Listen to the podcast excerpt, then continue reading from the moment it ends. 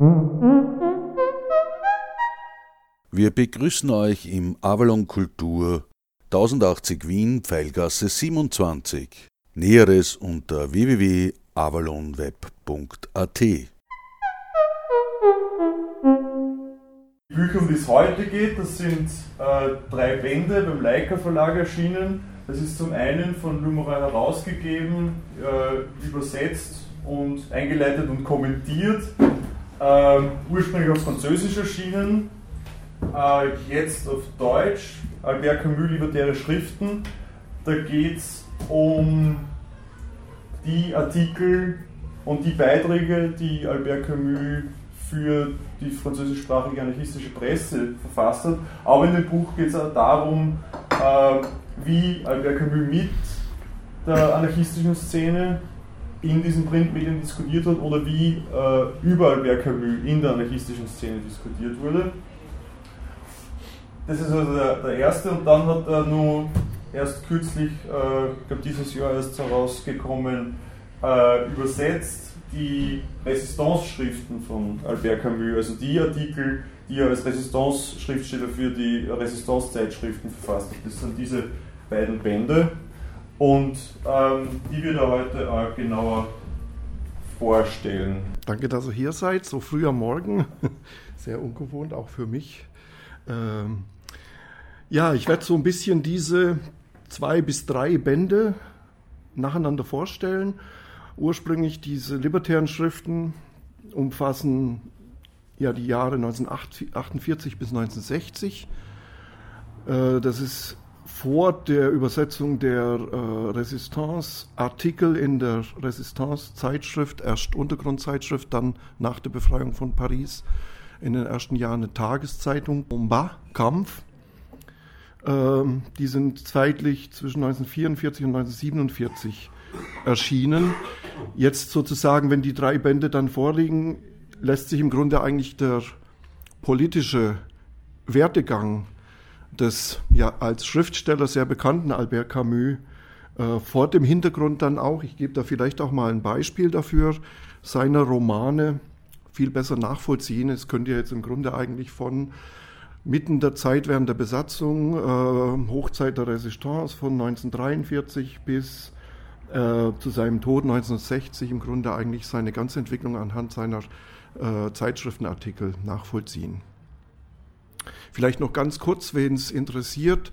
Ich bin auf Camus äh, überhaupt äh, gekommen äh, im Rahmen der Graswurzrevolution, des gewaltfreien Anarchismus in ähm, der bundesdeutschen Anti-AKW-Bewegung. Dort haben wir nach äh, theoretischen Legitimationen, Konzepten von Revolte gesucht und Camus Buch Der Menschen der Revolte, sein Revolte-Konzept äh, war da eine wichtige Grundlage von uns, äh, von mehreren auch. Das geht bis in die 70er Jahre zurück, die davon beeinflusst sind.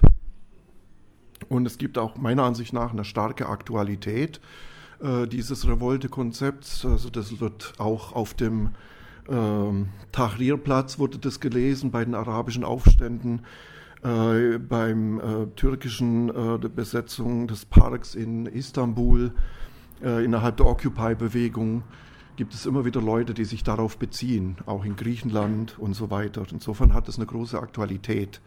Ich werde versuchen, anhand der beiden Bände diese Entwicklung ein bisschen nachzuvollziehen. Der Schwerpunkt wird auf der Resistance liegen.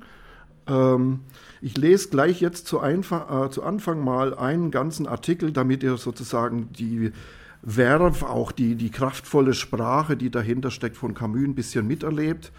Danach dann werde ich eher erzählen und äh, vielleicht da und dort mal noch ein kleines Sätzchen oder einen Absatz zitieren.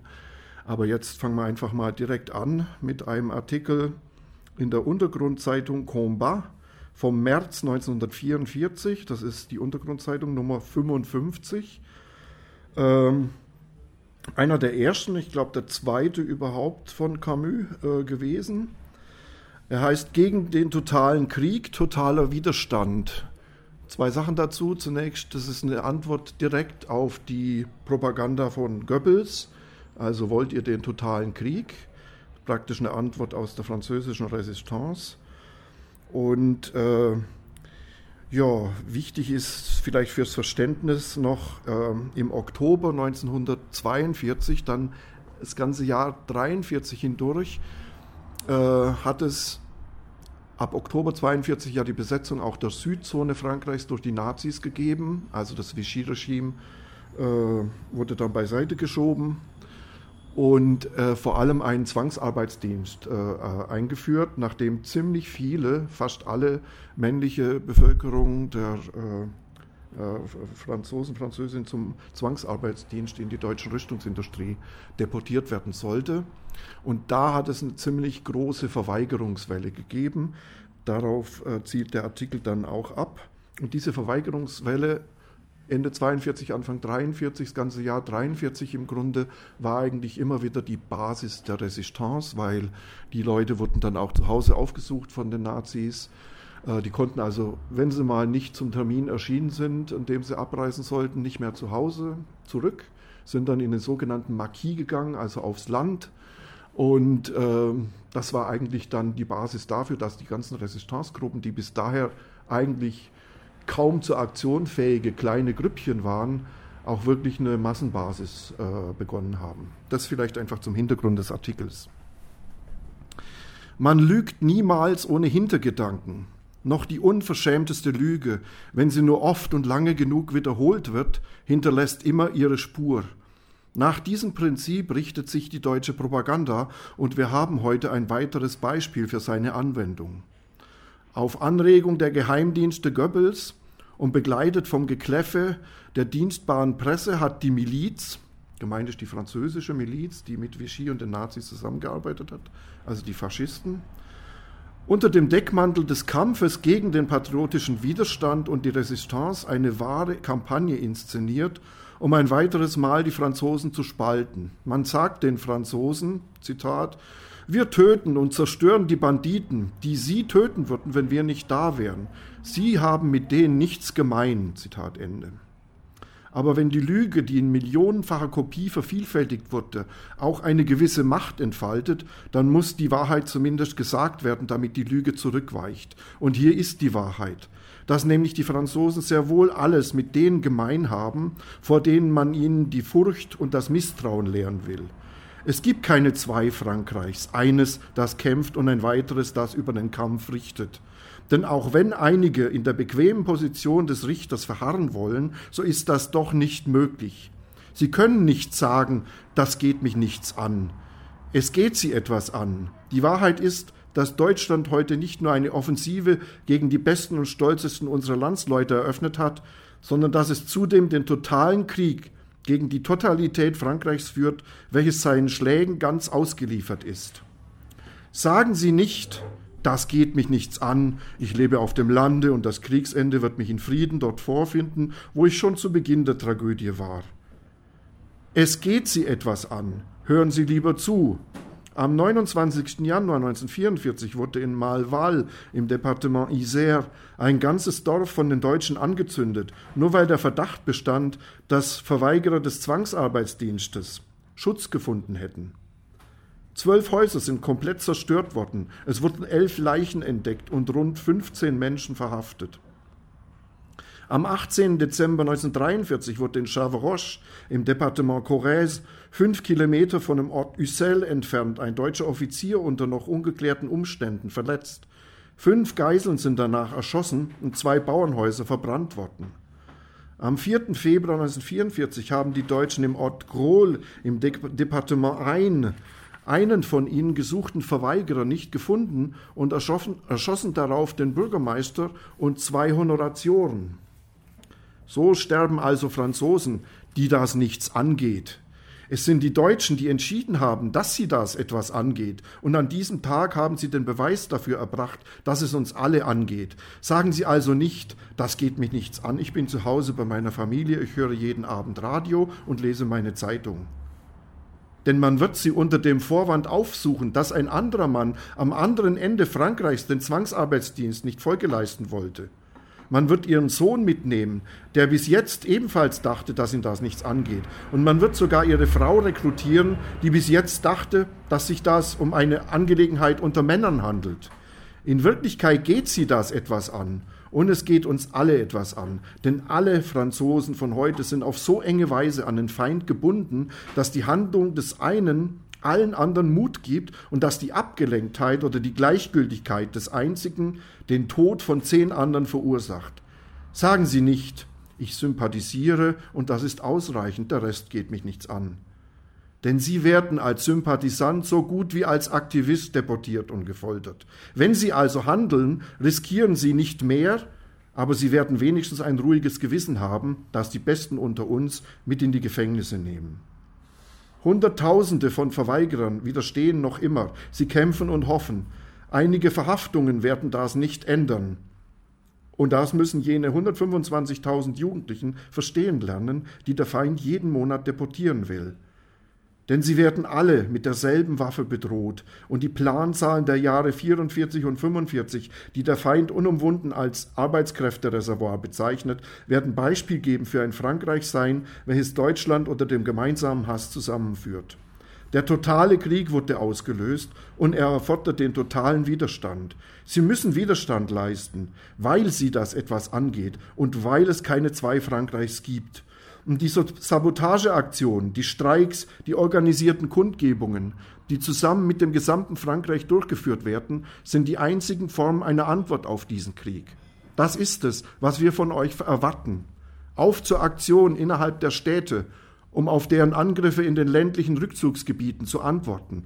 Auf zur Aktion in den Fabriken, auf zur Aktion gegen die Kommunikationswege des Feindes, auf zur Aktion gegen die Miliz, jeder Milizionär ist ein potenzieller Mörder.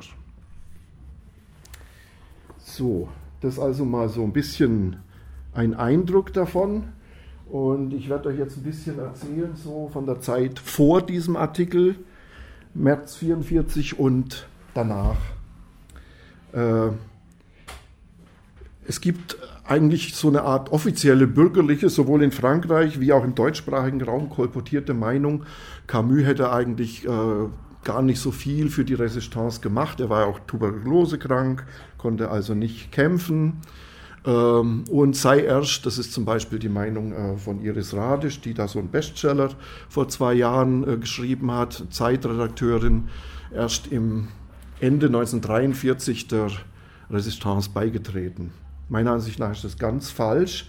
Äh, nur um mal ein bisschen zu rekapitulieren, äh, wie die Resistance ausgesehen hat. Von Beginn der Besatzung an gab es ja zunächst äh, die, die, Erklärung Paris zur offenen Stadt. Es gab die, den Einmarsch der Nazis und heute kaum vorstellbar, aber vier Millionen von acht Millionen Pariser und Pariserinnen sind Richtung Süden geflüchtet. Damals der gerade in, pa in Paris angekommene Camus ebenfalls.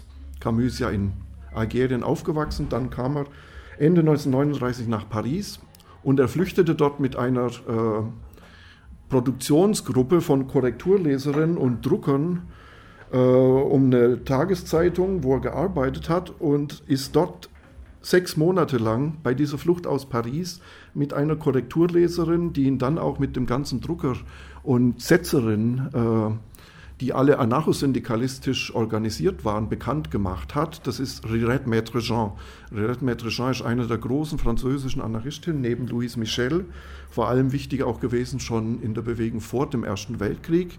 Ich kann das noch ankündigen, ich schreibe gerade auch eine Biografie in Deutsch über die, über die gibt es noch nichts in Deutsch, soll, wenn alles gut geht, im Herbst äh, erscheinen. Ähm, mit der zusammen hat er also sechs Monate lang diese Exot gemacht von Paris über Clermont-Ferrand äh, in einem ziemlichen Wirrwarr bis nach Lyon. Und in der Zeit hat ihn im Grunde Red Maître Jean, er kannte ein bisschen was, aber nicht viel, in die ganze Geschichte des französischen Anarchismus eingeführt, kann man so sagen. Das war also sehr wichtig. Und angekommen in Lyon hat er schon die ersten Kontakte zu Gruppierungen um die Resistance-Strömung Combat aufgebaut. Die werde ich gleich noch ein bisschen näher äh, erläutern. Er ist dann zunächst mal zurück nach Algerien Ende 1940 und von Ende 1940 bis März 1942 war er äh, in der Familie äh, einer spanischsprachigen Familie seiner äh, zweiten Ehefrau, Francine Camus, in Oran. Und weil er in Algerien aufgewachsen ist, seine Kindheit und Jugend in Algier verbracht hat, über die ich jetzt heute nichts weiter erzähle, äh, hat es ein erstes äh, Fluchthilfenetzwerk gegeben. Äh, also er hat im Grunde mit Leuten, die er von Algier damals schon kannte, von Marseille aus Flüchtlinge über Algier, er selber war dann in Oran, weitergeleitet nach Marrakesch, äh, Marokko. Äh, gleichzeitig in Oran auch, äh, das Vichy-Regime hatte als einer der ersten Maßnahmen Juden, Jüdinnen aus öffentlichen Berufen ausgeschlossen, den Judenstern verhängt, hat er äh, für eine selbstorganisierte jüdische äh, Schule äh, Lehrertätigkeit, ganz bewusst auch, um die zu unterstützen, ausgeübt. Ähm, Viktor Serge, ein linksradikaler Revolutionär, der selber auch über Fluchthilfe nach Mexiko gelangt ist, hat mal gesagt, die Fluchthilfe war die erste Form der Resistance. Und dem stimme ich zu. Deswegen hat für mich die Resistance-Tätigkeit von Camus 1940 begonnen und nicht Ende 1943. Ein minimaler Unterschied. Ähm, dann äh, ist Anfang 42 seine Tuberkulosekrankheit wieder akut geworden. Damals war es üblich, in hohe gelegene Gegenden zu äh, gelangen, um das auszukurieren. Zum Glück war eine Verwandtschaft seiner, der Familie, der spanischsprachigen Familie seiner zweiten Ehefrau, äh, hatte eine Farm in einem äh, Gebiet äh, mittlerer Süden, wenn ihr vielleicht euch das Städtedreieck vorstellt, Lyon, äh, Saint-Étienne-le-Puy ein sehr bergiges Gebiet. Äh, eine Stadt, die darin äh, liegt, heißt Chambon-sur-Lignon. Äh, Vivarais ist die Region, auch, man kann auch sagen, noch, äh, gehört auch noch zu Auvergne. Und dort ist Camus in so einen entlegenen Hof von der Madame Oetli äh, gekommen, um sich auszukurieren. Äh, er musste zur Untersuchung auch nach Saint-Étienne. In Saint-Étienne hat er die Combat-Leute wieder kennengelernt, die er schon 1940 auch kennengelernt hatte nach der Flucht aus Paris. Und hat also dort wieder Kontakte geknüpft ab Anfang 1942. Jetzt war dieses Gebiet etwas ganz Besonderes. Dort lebten nämlich sogenannte Darbisten. Das sind, ist eine spezielle protestantische Strömung äh, im Protestantismus, die noch zurückgeht auf die Bartholomäusnacht, die Hugenottenkriege. Bartholomäusnacht praktisch die nahezu Ausrottung der Protestantisten in Frankreich im 17. Jahrhundert. Die sind dann geflüchtet auf dieses Berggebiet, äh, äh, haben sich dort niedergelassen.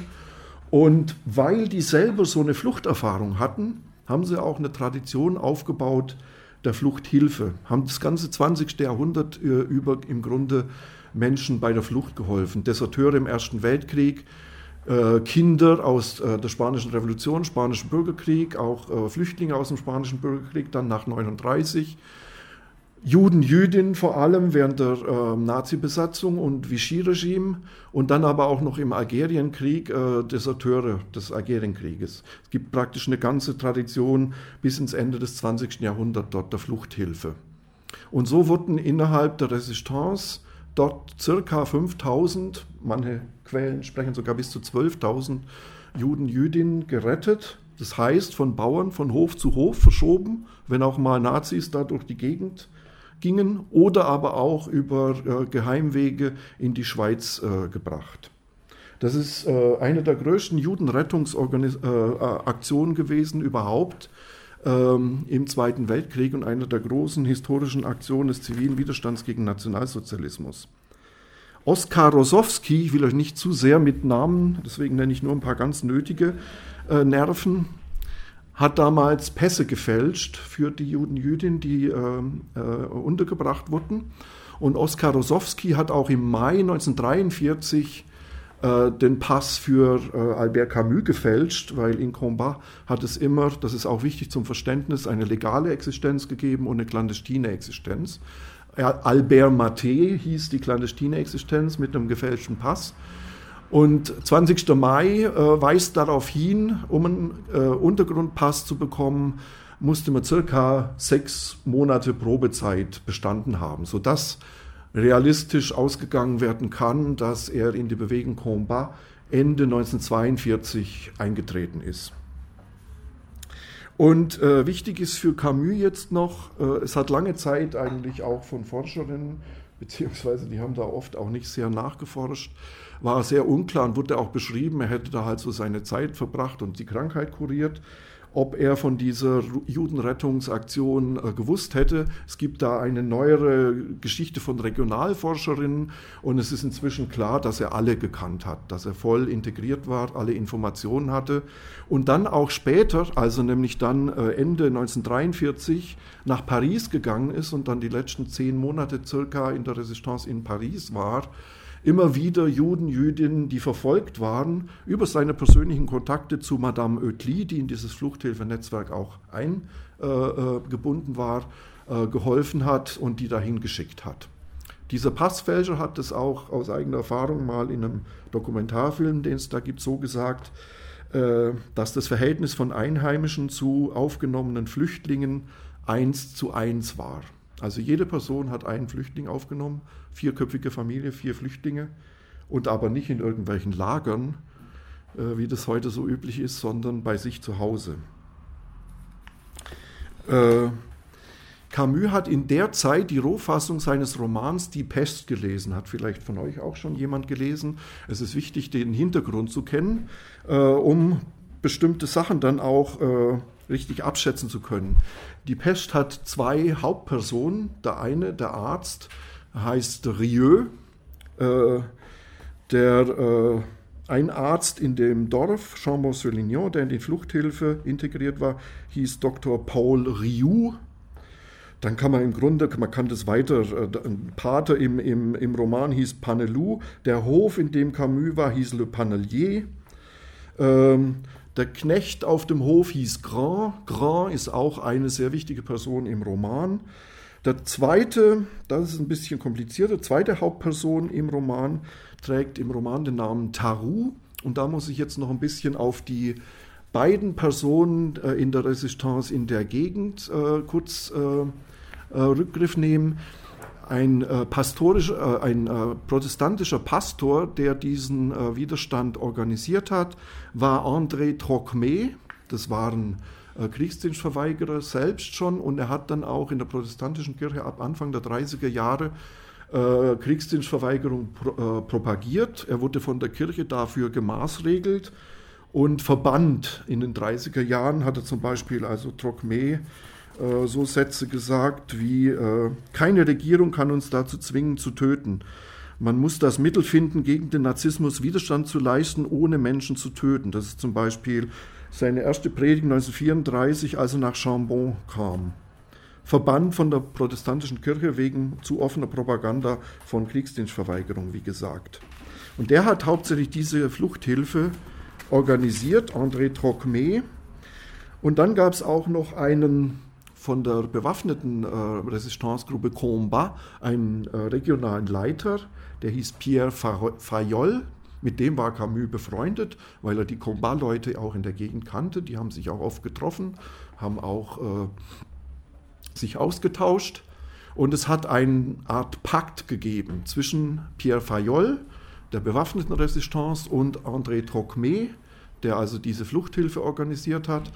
Und zwar hieß der, äh, in der Gegend sollen keine bewaffneten Aktionen der Resistance durchgeführt werden, um diese in der entlegenen Bergregion stattfindende äh, Form der Judenrettung nicht zu gefährden, dadurch, dass, wenn irgendwo natürlich äh, bewaffnete Aktionen stattfinden, dann werden schnell von Lyon aus, von städtischen Garnisonen Truppen rangeführt und es soll sozusagen nicht auffallen. Das war der Grund dafür, dass es diesen Pakt gegeben hat.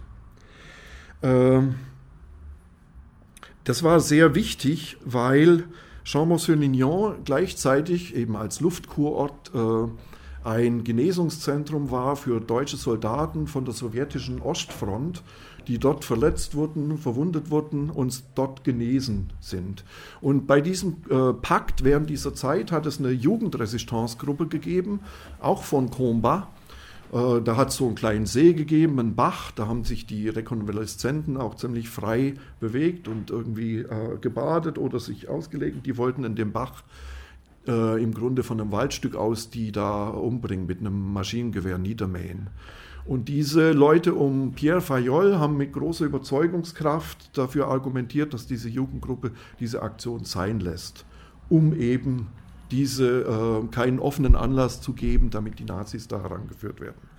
Dieses Erlebnis äh, war für Camus ziemlich wichtig und hat auch seine weitere Positionierung in der Resistance geprägt, nämlich äh, darauf zu achten, dass wenn es bewaffnete Aktionen in der Resistance gibt, es auch einen unmittelbaren Erfolgsaussicht haben muss. Was es in der Resistance wirklich sehr, sehr oft gegeben hat, es war ein Losschlagen ohne Verbindung zum Beispiel zu den Alliierten, ohne das Näherrücken der Alliierten abzuwarten. Und es ist in ganz, ganz vielen Regionen zu ganz brutalen Repressionsmaßnahmen gekommen. Und es hat auch zum Beispiel unterschiedliche Strategien gegeben zwischen äh, Combat und zum Beispiel der, den kommunistischen Resistancegruppen. Äh, eine davon war zum Beispiel es war bekannt und wurde ja auch praktiziert, dass die Nazis, wenn es ein Attentat gibt auf einen Ortskommandanten, zum Beispiel von der Resistance, wenn die einen äh, äh, umgebracht haben, dass es dann, da hatte ich ja auch in dem Artikel, Camus hat ja selber von einem solchen Fall gegeben, es war, es war eigentlich klar, es werden immer Geiseln erschossen. Es wird irgendjemand rausgegriffen, in einem Fall in Nantes sogar bis zu 50, das war auch immer angekündigt. Und äh, die KP hatte die Strategie, das trotzdem zu machen und sozusagen durch die Geiselerschießung die Wut der Bevölkerung hochkochen zu lassen. Das war der dahinterstehende Gedanke.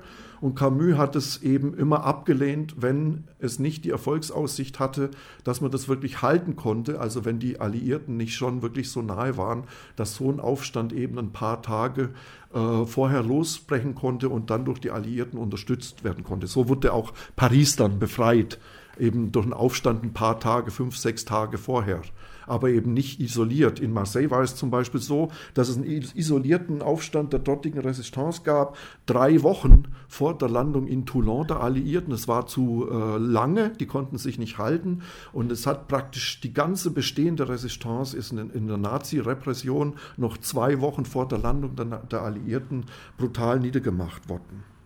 Das waren so aus der Erfahrung von Chambon-sur-Lignon bestehende weitere Positionierung von, äh, von Camus äh, in der Untergrundzeit bis zur Befreiung von äh, Paris. Nochmal ganz kurz zum Roman. Äh, es gibt dann Regionalforscher, die eben in der zweiten Hauptperson, ich hatte die schon genannt, die im Roman Taru heißt, dazu sagt, ich zitiere mal gerade einen dieser Regionalforscher, Taru ist eine laizistische Version von Trocmé. Es sind also die zwei Hauptpersonen im Roman die Pest, der gewaltfreie Resistant André Trocmé und ähm, man kann das auch aus verschiedenen Verhaltensweisen, wie er beschrieben ist, der Arzt Rieu als Vertreter der bewaffneten Resistance. Und die werden im Grunde von Camus als solidarisch zusammenarbeitend sich, auch wenn jede Aktionsform frei gewählt ist, gegenseitig respektierend dargestellt und aber auch bewusst eine, eine äh, gegenseitige Hilfe und Respekt der beiden Widerstandsformen äh, wird in dem Roman von Camus kolportiert.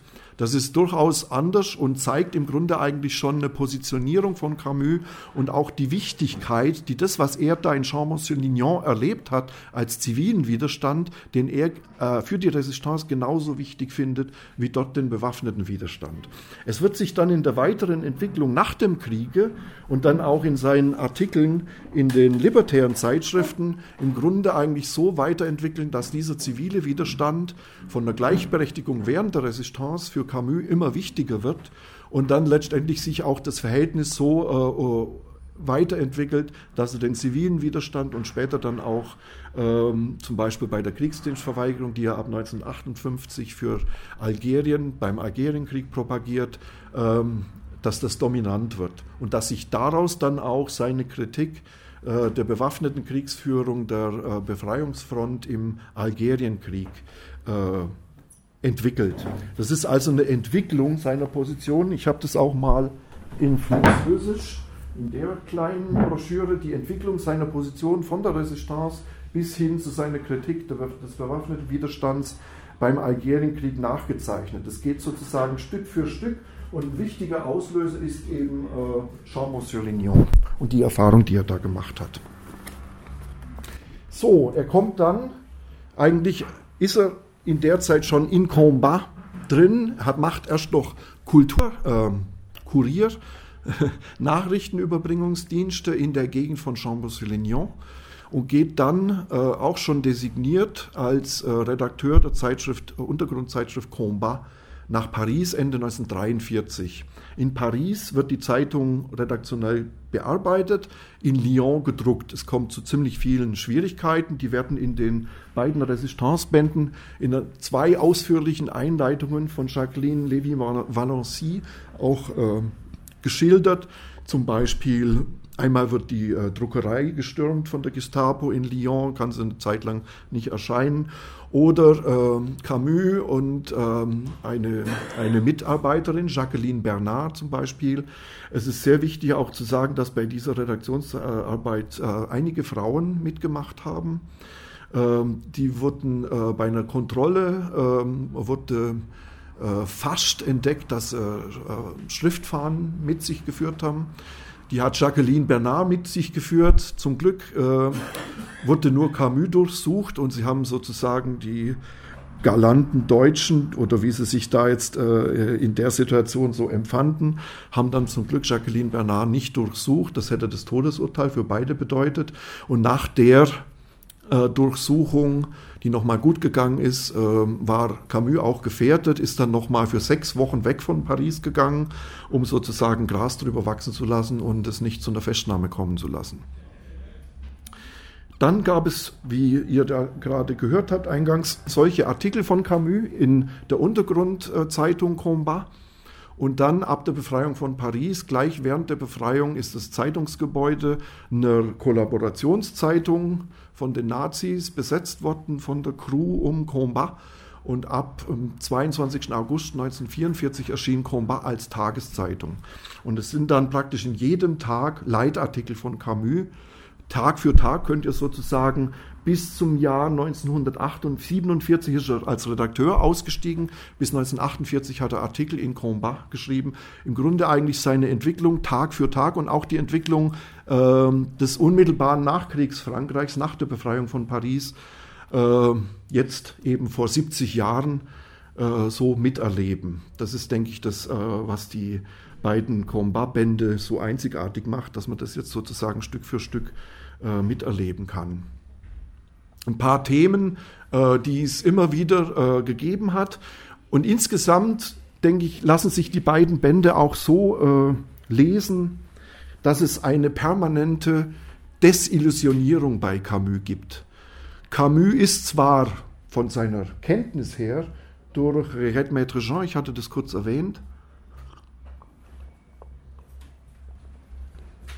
mit der anarchistischen Bewegung bekannt gemacht worden, vertraut gemacht worden. Aber er hat sich nicht gleich äh, dafür entschieden, äh, ins, ins, libertäre Milieu zu gehen oder irgendwie äh, sich da dazuzugehörig zu fühlen. Seine Resistancezeit hat er eigentlich verbracht, wenn man so im besten Sinne, als guter Demokrat und letztendlich auch noch in gewisser Weise gläubig an eine äh, neuere, schon mit einer kollektivierten Wirtschaft versehene, sozialistische Demokratie, die das unabhängige Frankreich dann werden sollte nach der Befreiung. Und ähm, die Artikel zeigen eigentlich eine kontinuierliche Desillusionierung an den entscheidenden Themen, um die er geschrieben hat. Ich nenne mal ein paar, zum Beispiel Spanien.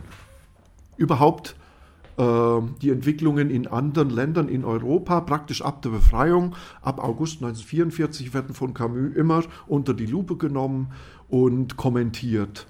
Und schon nach ein paar Monaten gibt es da mehrere Artikel, zum Beispiel zu Griechenland und Belgien, weil dort nicht gleich von den Alliierten eingesetzte Regierungen, auch dem westlichen Sinne, also wir sind jetzt wohl gemerkt, Ende 44 noch im Krieg, Anfang 45, das geht dann 45, 46 immer so weiter, in Griechenland und auch in Belgien zum Beispiel äh, Resistance-Gruppen zunächst mal das gesellschaftliche Leben dominiert haben und eben nicht die Alliierten. Und das waren meistens sozialistische oder kommunistische äh, Resistance-Gruppen.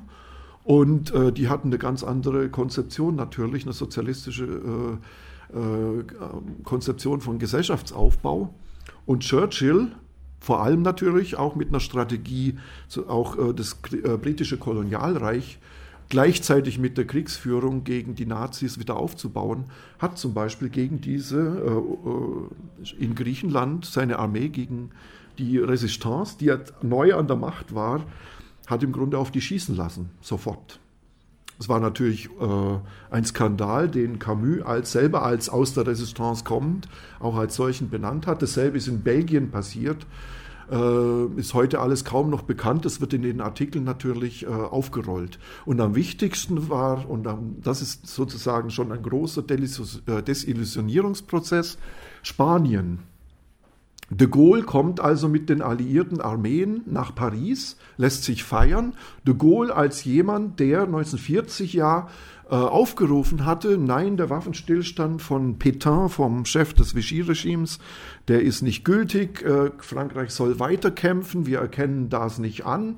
Dieses Vichy-Regime ist ein kollaborationistisches, ein faschistisches Regime, das ist alles de Gaulle, sozusagen, das revolutionäre französische Bürgertum hat es damals gegeben.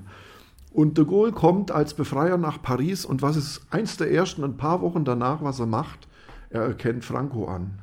Er erkennt das faschistische Franco-Regime an. Äh, und für Camus ist es ein Skandal, weil er im Grunde jetzt eigentlich de Gaulle dasselbe macht, äh, was er damals äh, Pétain, nämlich die Anerkennung des faschistischen Regimes, der Kollaboration, vorgeworfen hat. Und es ist damals wirklich eine Situation gewesen, als äh, die Alliierten in Frankreich waren. Franco war legitimatorisch, auch militärisch dermaßen schwach. Die Alliierten, die hätten nicht mal äh, einmarschieren müssen ohne einen Schuss. Das sowieso, also Francos Armeen hätten die nie angegriffen. Die hätten nur einfach die Franco-Diktatur für abge abgesetzt erklären müssen und die wäre auch abgesetzt gewesen. Deswegen empfand es für äh, Camus als einen ungeheuren Schlag ins Gesicht, ausgeführt von denjenigen Demokraten, für die er eigentlich gerade noch dachte, hätte die Resistance ein Konzept von äh, äh, offizieller westlicher Demokratie und als würden sich die äh, auch da irgendwie dran halten. Es kommt also sehr, sehr früh im Grunde eigentlich schon zu einer Art äh, kalte Kriegskonstellation.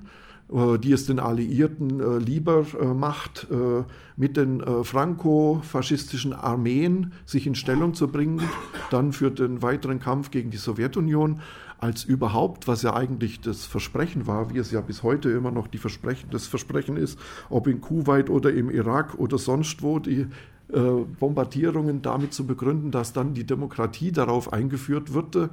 Genauso war das eben auch in Franco-Spanien der Fall, eben überhaupt nicht. Und in der Zeit dann auch mit dieser Desillusionierung geht eine Hinwendung Camus in Paris einher, dass er sich nämlich mehr und mehr auch äh, mit dem spanischen Exilmilieu in Paris befreundet, äh, mit denen äh, in, den Austausch sucht, äh, Reden auch äh, äh, gibt zum Jubiläum der Spanischen Revolution und dort natürlich auf eine anarchistische Exilszene trifft. 80 Prozent der spanischen äh, Exilgemeinde in Paris nach der Befreiung ist äh, anarchistisch. Es ist ja sogar, vielleicht wissen das manche gar nicht, äh, äh, bei dem Einmarsch der alliierten Armeen in Paris, da haben die Alliierten den ja ein bisschen Vorrang gelassen, aber es war letztendlich nicht die französische Armee, die zuerst einmarschiert ist, sondern es waren zwei. Das ist auch durchaus typisch für die französische Kriegsführung immer gewesen. Äh, vorne dran die ersten gepanzerten Fahrzeuge und die ersten Infanteristen waren einerseits algerische Infanteristen natürlich, also die ersten Reihen, die, da lässt man dann gern das Kolonialvolk auch mal äh, bluten. Und das zweite waren spanische Anarchisten. Und die ersten Panzerfahrzeuge, die in Paris damals einmarschiert sind, die hatten auch mit Kreide die Schriften drauf, CNT FAI. Da gibt es sogar, äh, hat letztes Jahr eine Ausstellung von Anarchistinnen in Paris dazu gegeben. Äh, um das nochmal an die Öffentlichkeit zu bringen. Das ist also der äh, Spanien-Komplex und der endet, es sind sozusagen immer wieder mindestens zehn Artikel von Camus in der Zeit 44 bis 47, die über Spanien gehen und diesen Desillusionierungsprozess äh, äh, dokumentieren. Ein anderes Thema, das Camus äh, sehr wichtig ist, sind die sogenannten Säuberungen. Also wie geht, es, wie geht man mit Kollaborateuren um? Und die Ko Kollaboration, das war den Resistance-Leuten schon klar, ähm, ist natürlich äußerst umfassend gewesen. äh, praktisch. Und das war eigentlich auch Camus' Konzept, das Konzept der Resistance-Gruppe Combat. Äh, es sollten eigentlich äh, diejenigen, die kollaboriert haben, bestraft werden. Es gibt äh, auch wieder ein, eine Auseinandersetzung mit dem konservativen äh, katholischen französischen Literaturnobelpreisträger François Mauriac. Mauriac. Mauriac war schon in der Resistance, also er hat durchaus seine ehrenhafte Geschichte, aber er war dann unmittelbar nach der Befreiung für die christliche Barmherzigkeit. Also keiner der Kollaborateure sollte in irgendeiner Art und Weise belangt werden.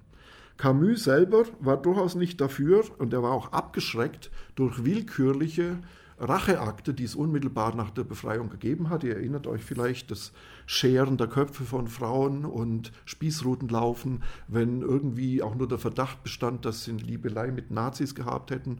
Aber auch andere äh, wurden im Grunde eigentlich, es gab so eine Welle der ersten Monate äh, willkürlicher äh, Todesurteile oder Ermordungen auch, von welchen die der Kollaboration verhaftet wurden. Dagegen hat sich dann Camus in Artikeln ausgesprochen und dafür eine gerechte Justiz gefordert und aber auch eine zeitlich, eine konsequente und zeitlich beschränkte.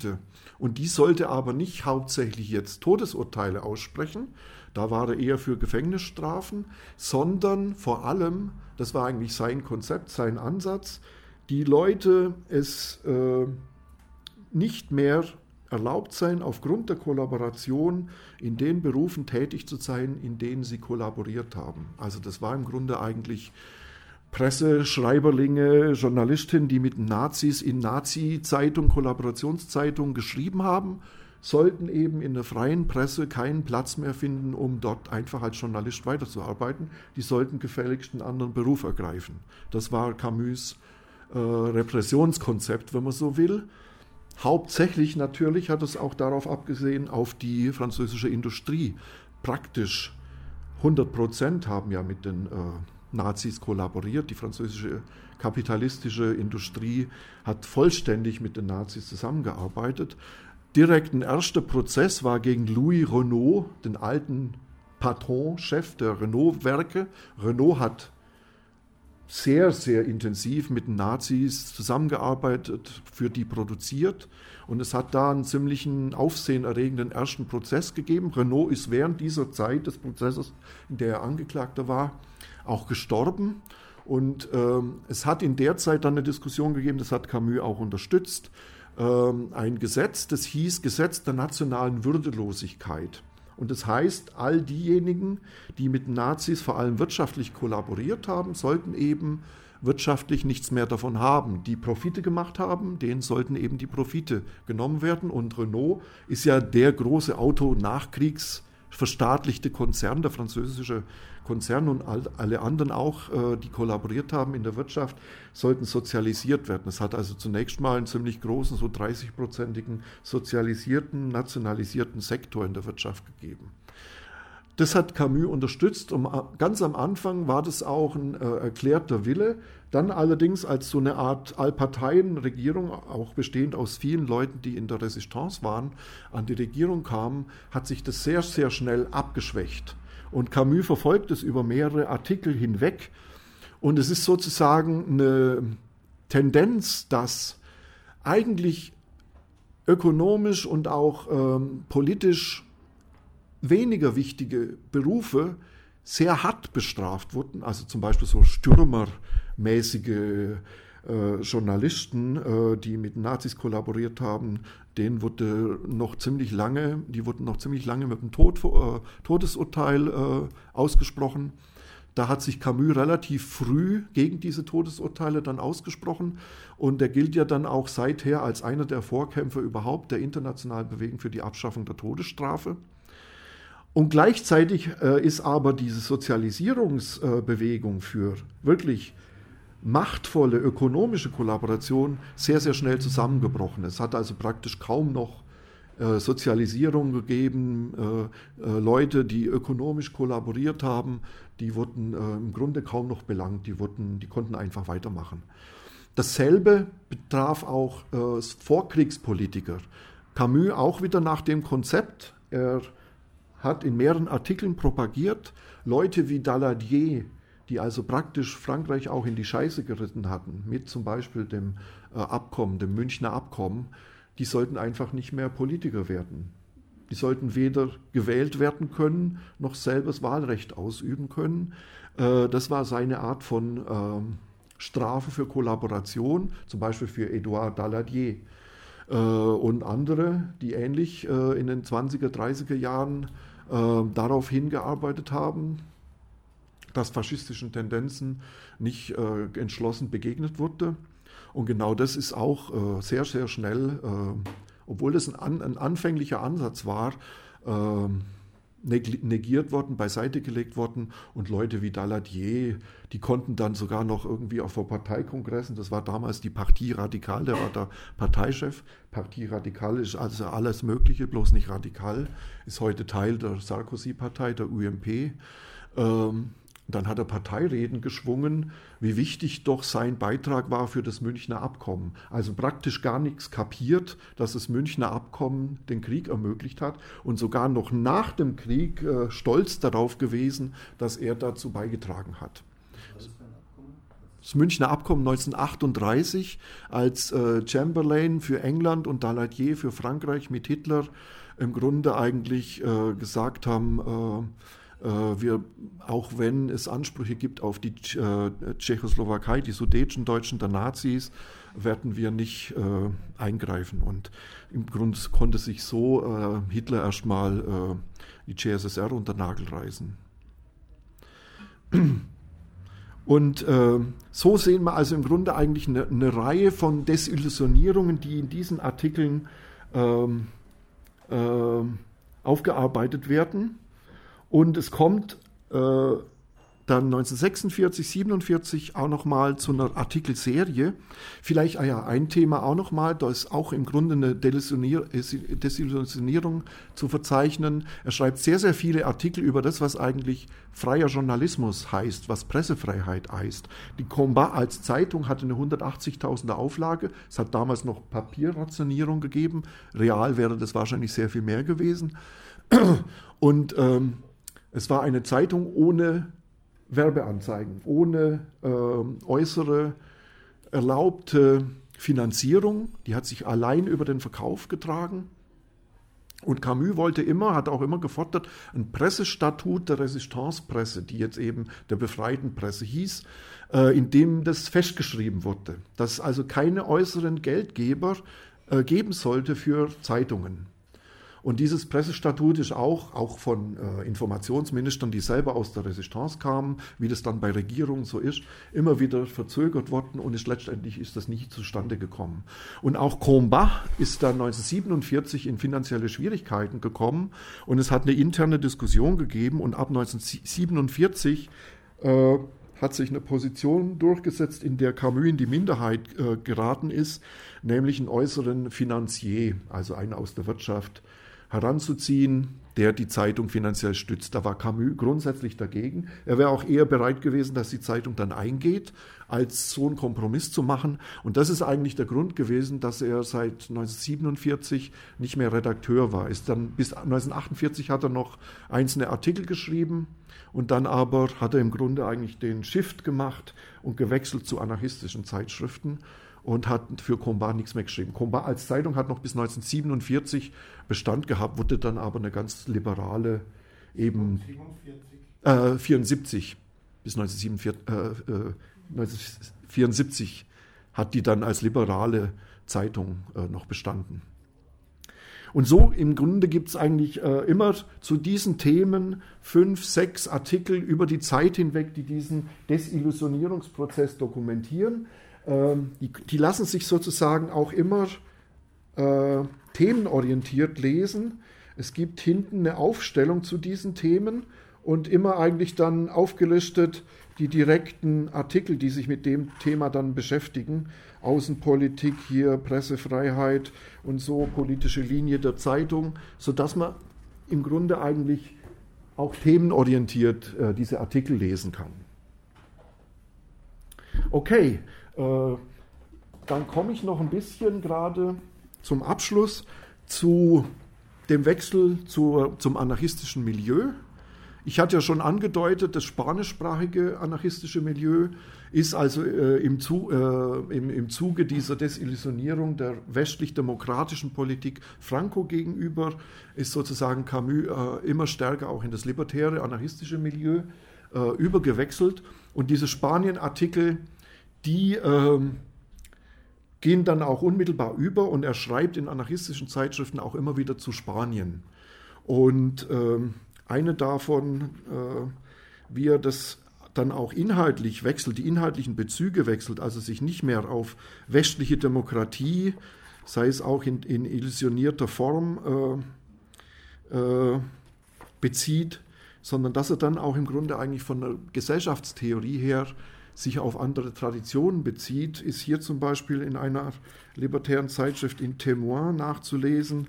Ein äh, Text, der heißt Kalender der Freiheit, der ist 1954 geschrieben und äh, hat zwei Daten, die er, wie das damals überhaupt niemand gemacht hat, zusammengeführt, nämlich den 19. Juli 1936, das ist der spanische Teil, das ist also der Tag des Beginns der spanischen Revolution gegen den Militärputsch. Und direkt danach kommt der 17. Juni 1953, also der Arbeiteraufstand in Ostberlin. Und die beiden Texte bilden einen Artikel. Es ist jetzt zum Beispiel nur an dem Beispiel mal kurz äh, gesagt, wie die Geschichte dieser Artikel dann aussieht. Äh, als das Buch in Französisch rausgekommen ist, die französische Ausgabe habe ich auch hier 2008, waren ungefähr 50 Prozent der anarchistischen Texte in der sogenannten Plejade-Ausgabe von Camus äh, gefunden worden und aufgeführt. Das hat damit zu tun, dass Camus so Aktualitätsbücher rausgegeben hat, wo er dann früher Artikel nochmal abgedruckt hat. Ähm, und 50 Prozent waren eben noch überhaupt nicht bekannt und auch nicht in der Plejade-Ausgabe. Aber diejenigen, die in der Plejade-Ausgabe waren, die waren thematisch geordnet. Und da ist zum Beispiel ein Sammelsurium entstanden. Dann haben sie zum Beispiel diesen Artikel hier thematisch auseinandergerissen, also den kannten sie, aber haben ihn auseinandergerissen und es gibt in der Plejade-Ausgabe einen Teil zu Spanien. Da ist dann der erste Teil, 19. Juli 1936, abgedruckt. Und dann in, in ganz anderen Bänden gibt es einen Teil zu Osteuropa. Da ist dann der zweite Teil, 17. Juni 1953, abgedruckt.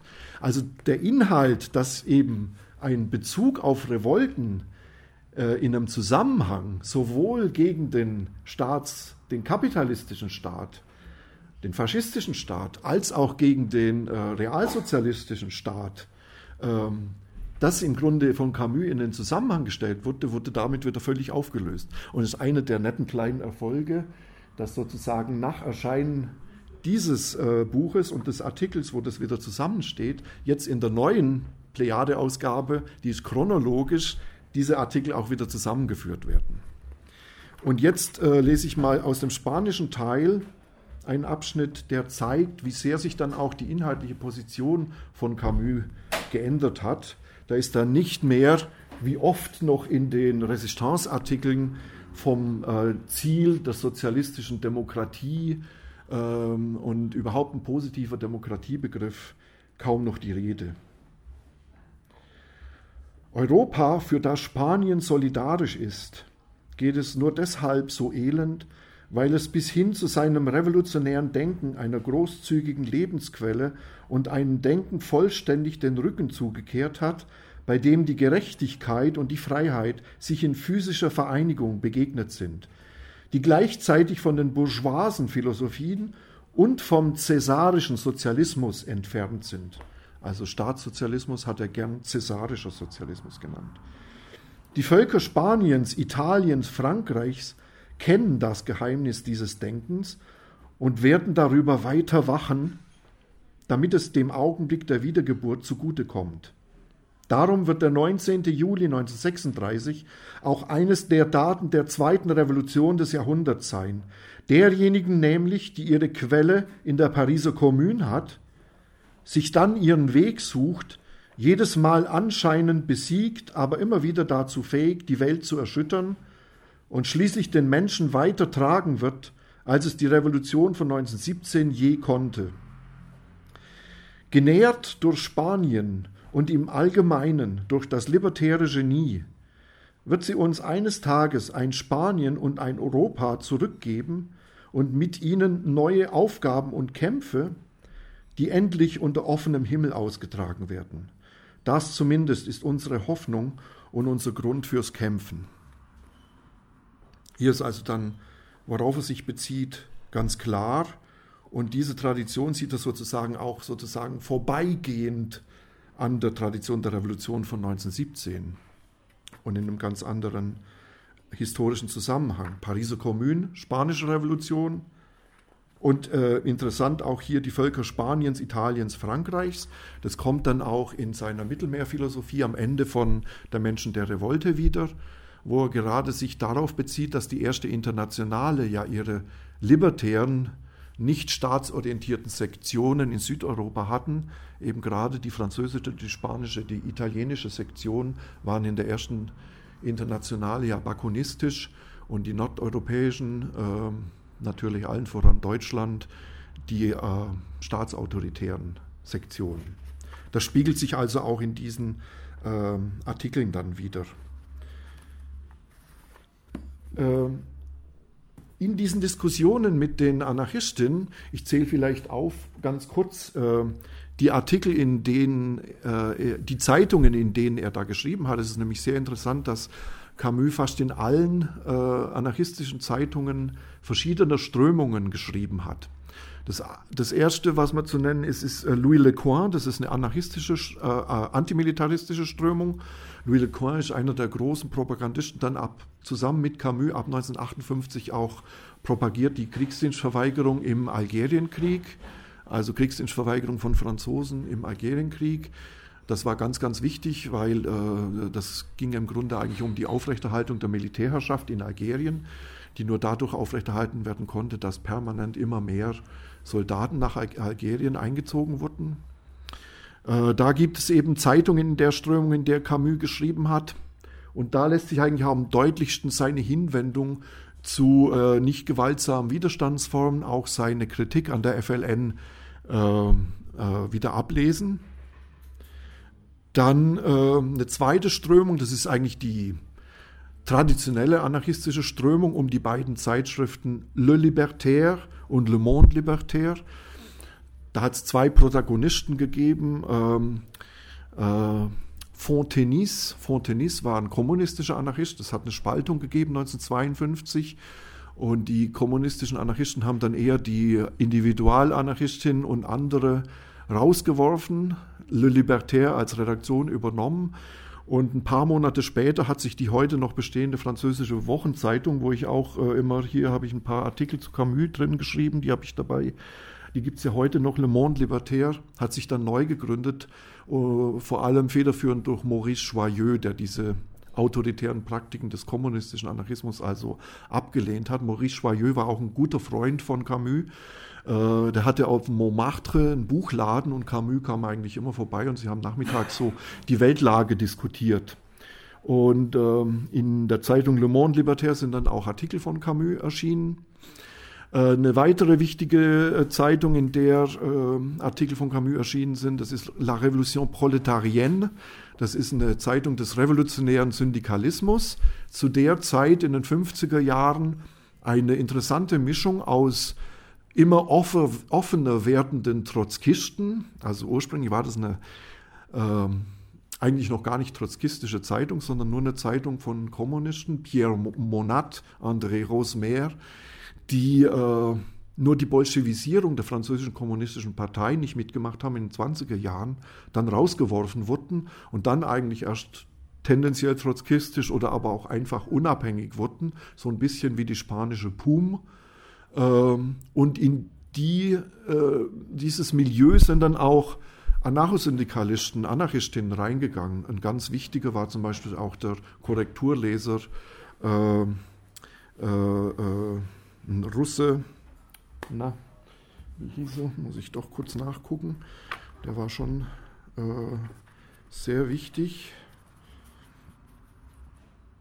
Nikola Lazarevich, äh, mit dem Camus sehr eng zusammengearbeitet hat. Lazarevich hat Camus zum Beispiel auch für so Theaterstücke Die Gerechten, wo es um die russische Revolution geht und so weiter, äh, historisches Material zur Verfügung gestellt.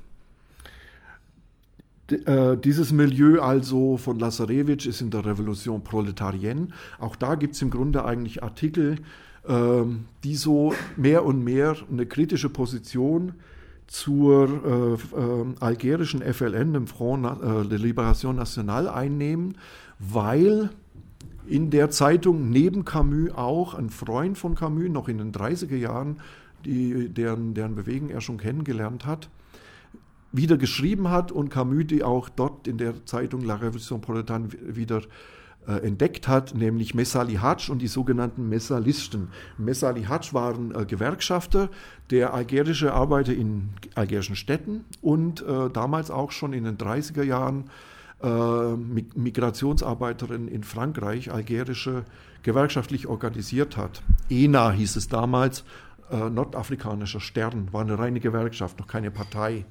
Und als ENA Ende der 20er Jahre war Messali Hadj auch der Erste, der schon Ende der 20er Jahre die Unabhängigkeit Algeriens eingefordert hat. Nur hatte der eine ganz andere Strategie wie die FLN, nämlich mit den radikalen Strömungen der französischen Arbeiterbewegung für den Antikolonialismus zusammenzuarbeiten.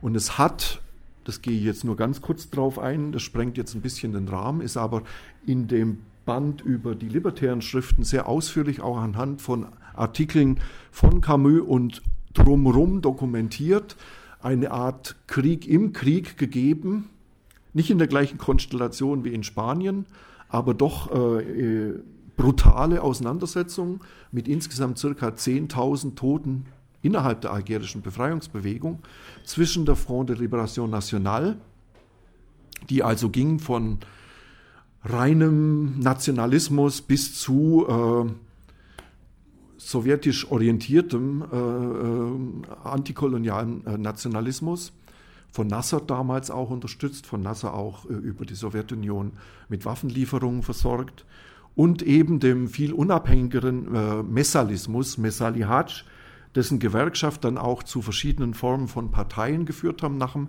äh, Ende des Krieges und der eine föderalistischere Konzeption des unabhängigen Algerien hatte. Und äh, es wird sozusagen dann in der Auseinandersetzung zwischen Sartre und Camus immer wieder eine Rolle spielen, dass Sartre und alle äh, im Grunde der kommunistischen Partei in Frankreich nahestehenden Gruppierungen diese messalistische Strömung komplett entweder ignoriert haben, gar nicht drüber geschrieben haben, oder aber ähm, diese Strömung im Grunde eigentlich als fünftes Rad am Wagen des französischen Kolonialismus und so weiter dargestellt haben, was ganz falsch ist. Es war eine ganz unabhängige Strömung und nur so ein paar äh, ganz harte Einsprengsel. Äh, es hat Massaker gegeben, also es hat diesen internen Krieg gegeben von 1954, Beginn der algerischen Befreiungsbewegung bis 1957. Dann waren die Messalistinnen auf dem Terrain erledigt und auch oft umgebracht. Äh, es hat das Massaker zum Beispiel 1955 gegeben von Tifraten, 1956 auch ein weiteres Massaker. Das waren dann immer so Dörfer, die messalistisch waren in Algerien. 400 Leute, ähm, die Gurgel durchgeschnitten. Also die Gurgel durchschneiden ist durchaus nicht ein neueres, vom Islamischen Staat erfundenes äh, Mittel. Das hat es also durchaus schon lange gegeben. Äh, das Massaker von Melusa, auch 1956, 300 ermordete Messalistinnen. Zum Beispiel das Massaker von Melusa wurde in Algerien überhaupt erst bekannt, 1988 bis 1992, als es zu einer kleinen demokratischen Öffnungsphase kam und ein noch lebender Offizier der FLN das im Fernsehen öffentlich erstmals zugestanden hat, dass es die FLN war. In der Zeit nämlich hat es eine Pressekonferenz gegeben und es wurde natürlich diese ganzen Massaker der französischen Kolonialarmee, die auch real genug Massaker äh, äh, selber angerichtet haben gegen beide Strömungen, angelastet. Und nur um ein Beispiel zu nennen, es hat gerade einen neuen Pressesprecher gegeben, äh, zwei Wochen nach dem, äh, vor dem Massaker von Melusa.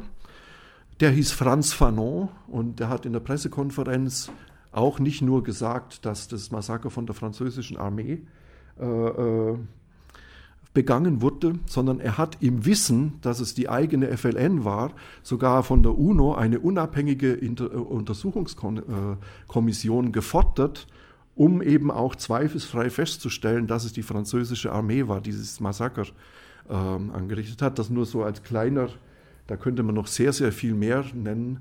Äh, Hinweis auf Franz Fanon und dass dessen äh, äh, starke Befürwortung der Gegengewalt durchaus nicht nur ein the theoretisches Werk der Verdammten dieser Erde war, sondern sehr, sehr, sehr reale Akte von ihm auch gegen die Messalisten äh, nach sich gezogen hat. Es sind in dem Buch über libertäre Schriften zum Beispiel äh, auch Artikel von dem äh, Verteidiger von Mesali Hadj. Mesali Hadj war in der Zeit äh, Gefangener genommener, der hatte Hausarrest und hatte Gerichtsprozesse. Und der Verteidiger von Mesali Hadj bespricht so ein Buch von Verteidigern der FLN, wo so getan wird. Das ist zum Beispiel Francis Chanson, der hat dieses Buch rausgegeben, um sozusagen, das ist 1956 erschienen, das erste Buch, was aufklären soll über die Inhalte der algerischen Befreiungsfront. Es waren nur Texte und Inhalte der FLN drin. Und äh, dieser Verteidiger äh, ähm, von Mesali Hadj hat einen Artikel dazu in Revolution Proletarienne geschrieben, wo er diese, dieses Buch total auseinandernimmt, das äh, Verschweigen von äh, der messalistischen Strömung beklagt und dann auch darstellt, dass äh, Francis Chanson diese messalistische Strömung diffamiert als trotzkistisch, gleichzeitig aber auch als im Grunde faschistisch, weil fünftes Rad am Wagen des französischen Kolonialismus. Das wird da alles ausführlich dargestellt. Und das zeigt so ein bisschen diese Interna auf. Und Camus hat auch gegen diesen inneren Krieg der FLN gegen die Messalisten, weil er mit mehreren Messalistinnen befreundet war, die unterstützt hat, öffentlich protestiert. In anarchistischen Zeitungen äh, sind diese äh, Protestschreiben auch veröffentlicht worden, aber darüber hinaus überhaupt nicht. In Sartres Zeitschrift, zum Beispiel Temps Modern, kein Wort davon. Die Messalisten hat es praktisch nicht gegeben. Und da Sartre die Zeit der Interpretation des Algerienkrieges dominiert hat, die ganzen 60er, 70er, 80er Jahre, es hat sich erst in den 90er Jahren verändert, hatte die Auswirkung, dass die gesamte Linke Westeuropas im Grunde die algerische Befreiungsbewegung als Einheitsfront der FLN wahrgenommen hat. Was historisch falsch ist, sondern die FLN, auch wenn sie den Anspruch hatte, Einheitsfront zu sein, war aber keine, sondern nur eine von mehreren Strömungen der algerischen Unabhängigkeitsbewegung. Und die Messalistin, nur um eine Zahl zu nennen, war 1954, als äh, die FLN bewaffnet losgeschlagen hat, hatte die ungefähr 20.000 Gewerkschafter, Kader, Mitglieder in Algerien. Die FLN zur gleichen Zeit eine untergrundbewaffnete Gruppe von circa 80 bis 100. Die hat also losgeschlagen, wusste ganz genau, dass die französische Kolonialarmee die messalistische Strömung als die gefährlichere einschätzt. Und der erste große Repressionsschlag aufgrund der Attentate der FLN 1954 der französischen Armee in Algerien war komplett gegen den Messalismus gerichtet. Massenfestnahmen, Massenermordungen und der Messalismus war schon durch diesen erste Repressionswelle praktisch bis zur Hälfte geschwächt.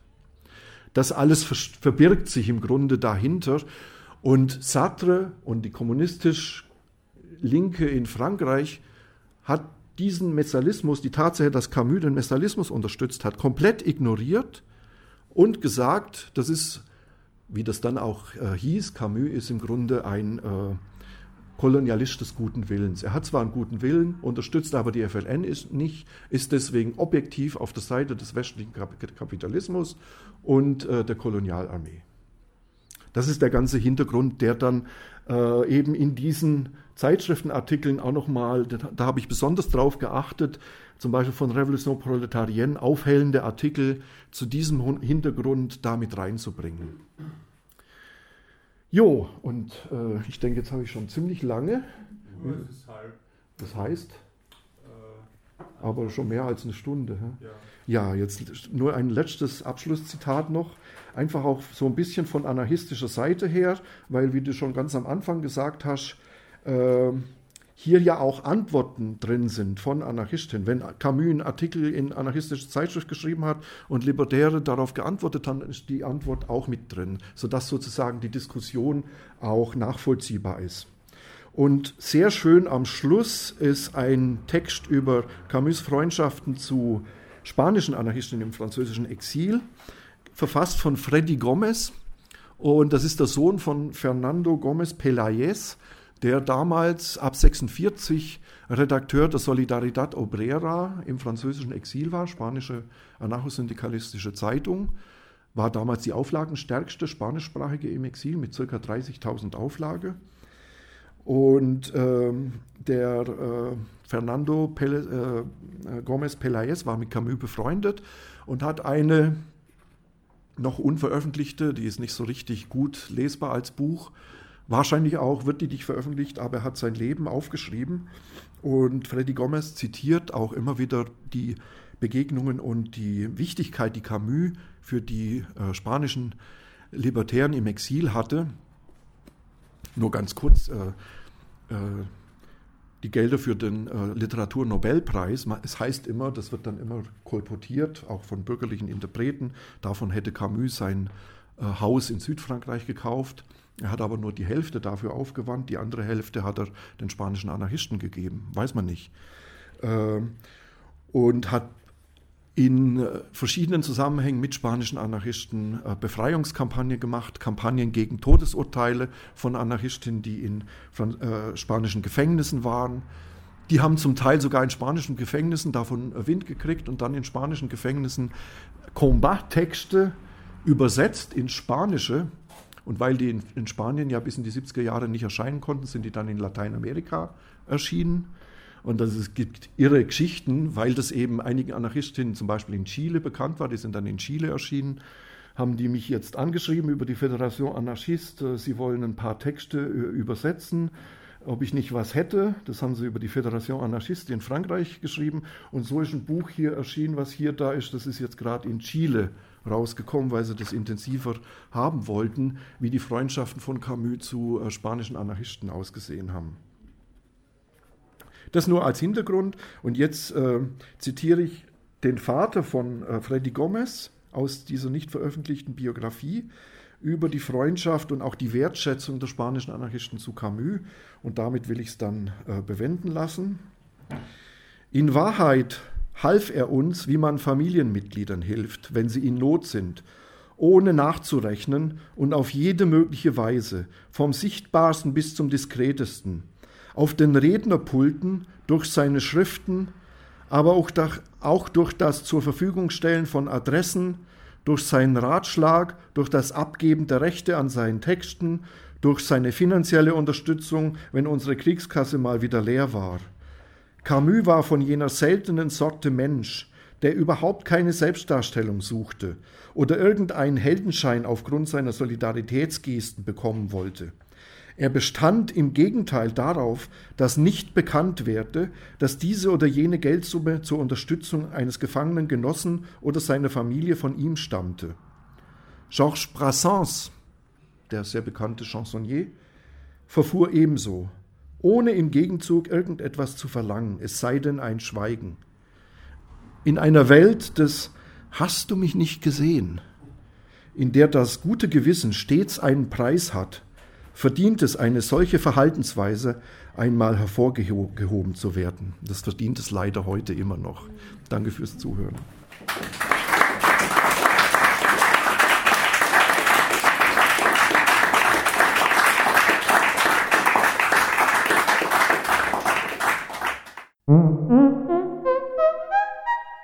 Wir begrüßen euch im Avalon Kultur 1080 Wien, Pfeilgasse 27.